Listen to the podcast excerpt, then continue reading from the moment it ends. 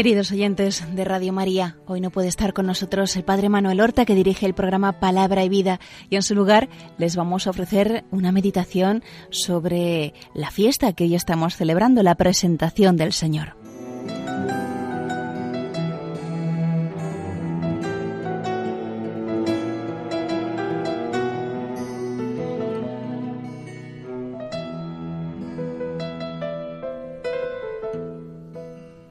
De pronto, entrará en el santuario el Señor a quien vosotros buscáis, el mensajero de la alianza que vosotros deseáis. Miradlo entrar.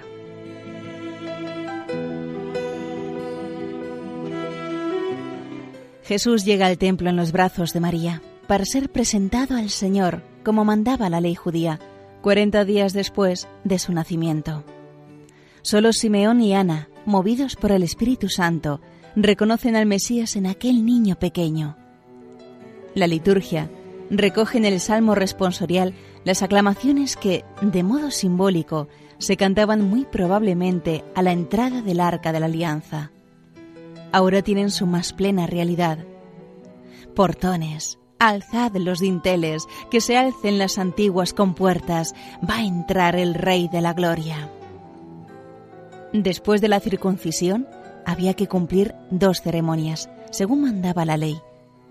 El hijo primogénito debía ser presentado al Señor y después rescatado.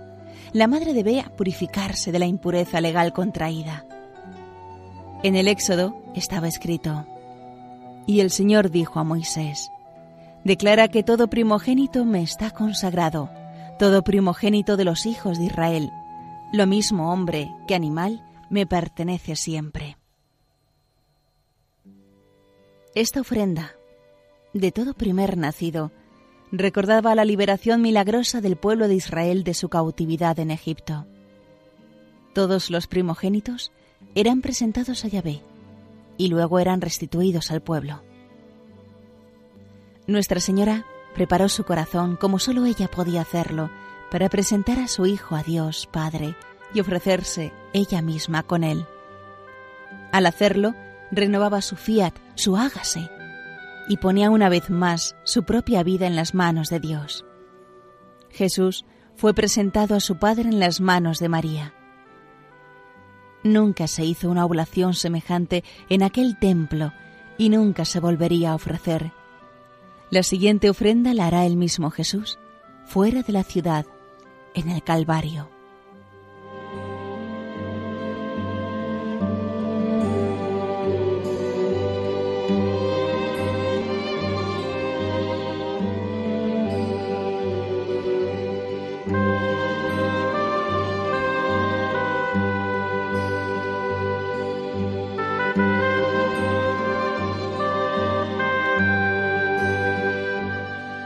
La fiesta de hoy nos invita a entregar al Señor una vez más nuestra vida, pensamientos, obras, todo nuestro ser.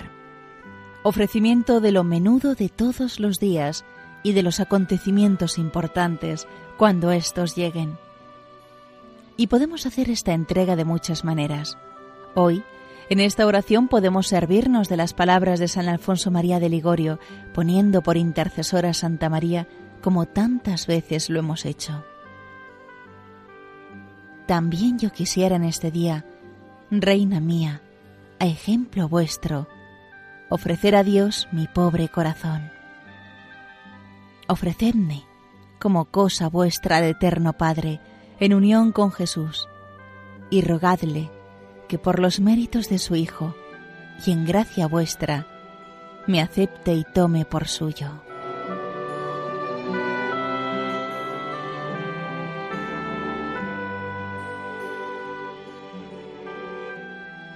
A través de Santa María nuestro Señor acogerá una vez más la entrega de todo lo que somos y tenemos.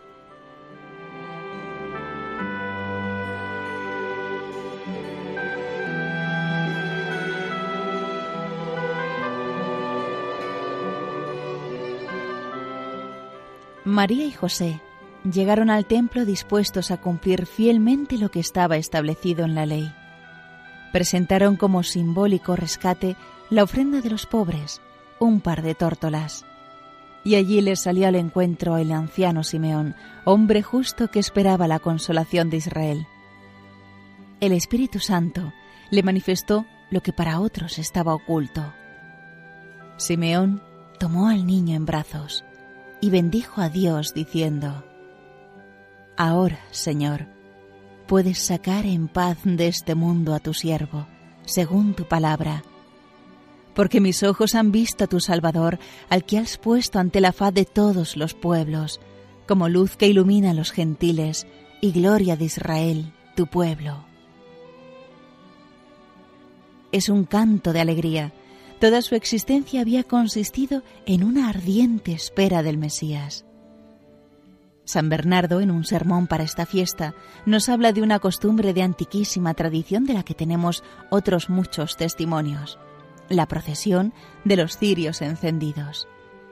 Hoy, nos dice el santo, la Virgen María lleva al templo del Señor al Señor del templo. También José presenta a Dios, no su hijo, sino el Hijo amado y predilecto de Dios. Y también Ana, la viuda, lo proclama. Estos cuatro celebraron la primera procesión que después ha de continuarse con gozo en todos los rincones de la tierra y por todas las naciones.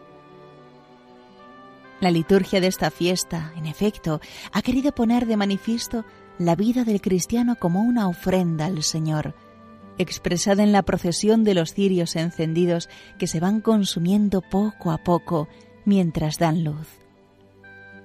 Cristo es profetizado como la luz que saca de la oscuridad al mundo sumido en tinieblas.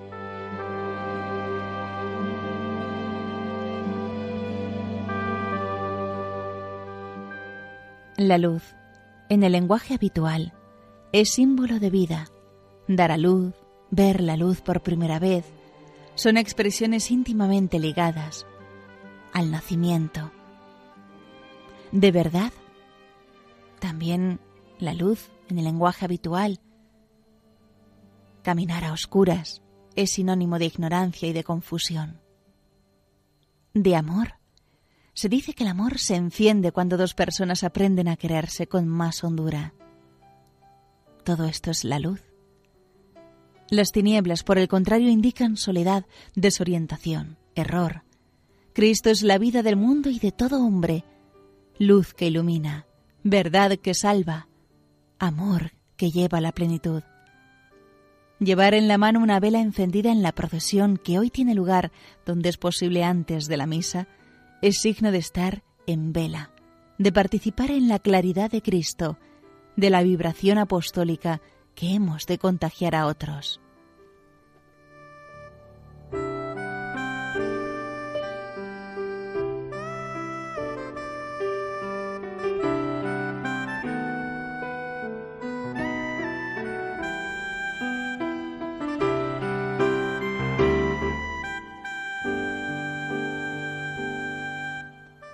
Sus padres se maravillaron de lo que se decía de él.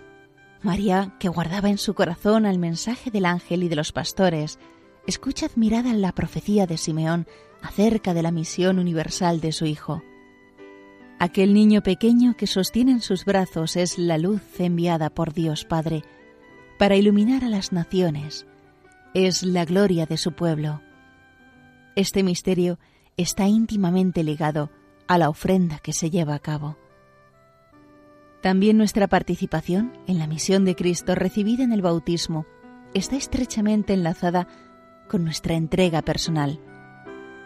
La fiesta de hoy es una invitación a darnos, sin medida, a arder delante de Dios como esa luz que se pone sobre el candelero, para iluminar a los hombres que andan en tinieblas, como esas lamparillas que se queman junto al altar y se consumen alumbrando hasta gastarse. Es así nuestra entrega al Señor, sin condiciones, sin límites. Señor, le decimos, mi vida es para ti. No la quiero si no es para gastarla cerca de tu vida. ¿Para qué otra cosa había de quererla?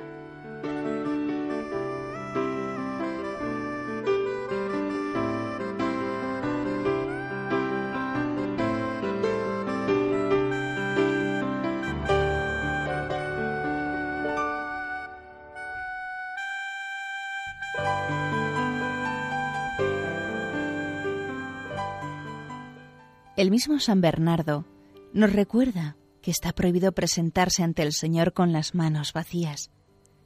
Y como nos vemos solo con cosas pequeñas para ofrecer, el trabajo del día, una sonrisa en medio del dolor, de la fatiga, el ser amables y comprensivos, debemos hoy considerar en nuestra oración cómo la Virgen acompaña esta ofrenda de tanto precio con otra de tan pequeño valor, como eran aquellas aves que mandaba ofrecer la ley para que tú, de aquí, aprendas a juntar tus pobres servicios con los de Cristo para que con el valor y precio de los suyos sean recibidos y preciados los tuyos. Junta pues tus oraciones con las suyas, tus lágrimas con las suyas, tus ayunos y vigilias con las suyas, y ofréceselas al Señor para que lo que de por sí es de poco precio, por Él sea de mucho valor.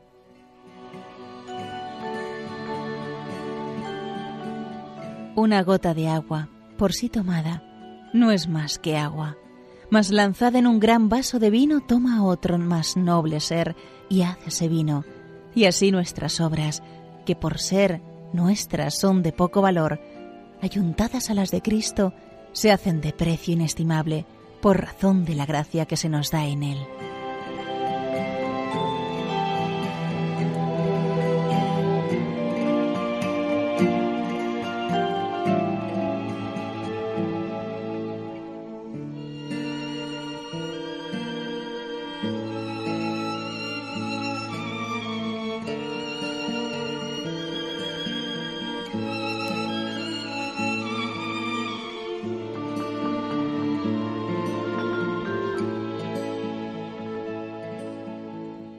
Simeón bendijo a los padres y dijo a María su madre, Mira, este ha sido puesto para ruina y resurrección de muchos de Israel y para signo de contradicción.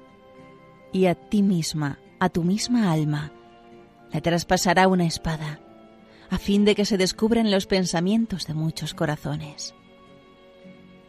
Jesús trae la salvación para todos los hombres, sin embargo para algunos será signo de contradicción porque se obstinan en rechazarlo. Los tiempos que vivimos confirman con particular fuerza la verdad contenida en las palabras de Simeón. Jesús es luz que ilumina a los hombres y al mismo tiempo signo de contradicción. Y si ahora Jesucristo se revela de nuevo a los hombres como luz del mundo, ¿no se ha convertido hoy más que nunca en ese signo al que los hombres se oponen?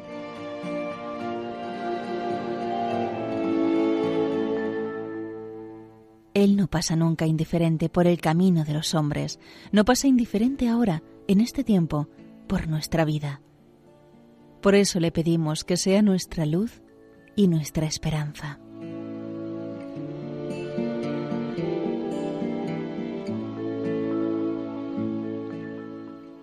El evangelista señala además que Simeón, después de pronunciar estas palabras, se dirigió de pronto casi inesperadamente a María, vinculando, en cierto modo, la profecía referente al Hijo con otra que se relaciona con la Madre. A tu misma alma la traspasará una espada. Con estas palabras del anciano, nuestra mirada se desplaza desde el Hijo a la Madre, de Jesús a María. Es admirable el misterio de este vínculo con el que ella se ha unido a Cristo, ese Cristo que es signo de contradicción.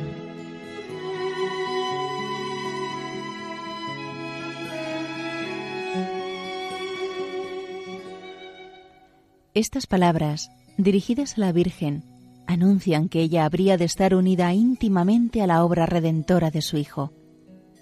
La espada, de que habla Simeón, habla, expresa la participación de María en los sufrimientos del Hijo es un dolor inenarrable que traspasa el alma. El Señor sufrió en la cruz por nuestros pecados. También son los pecados de cada uno de nosotros los que han forjado la espada de dolor de nuestra Madre. Por tanto, tenemos un deber de desagravio no solo con Jesús, sino también con su Madre, que es también Madre nuestra.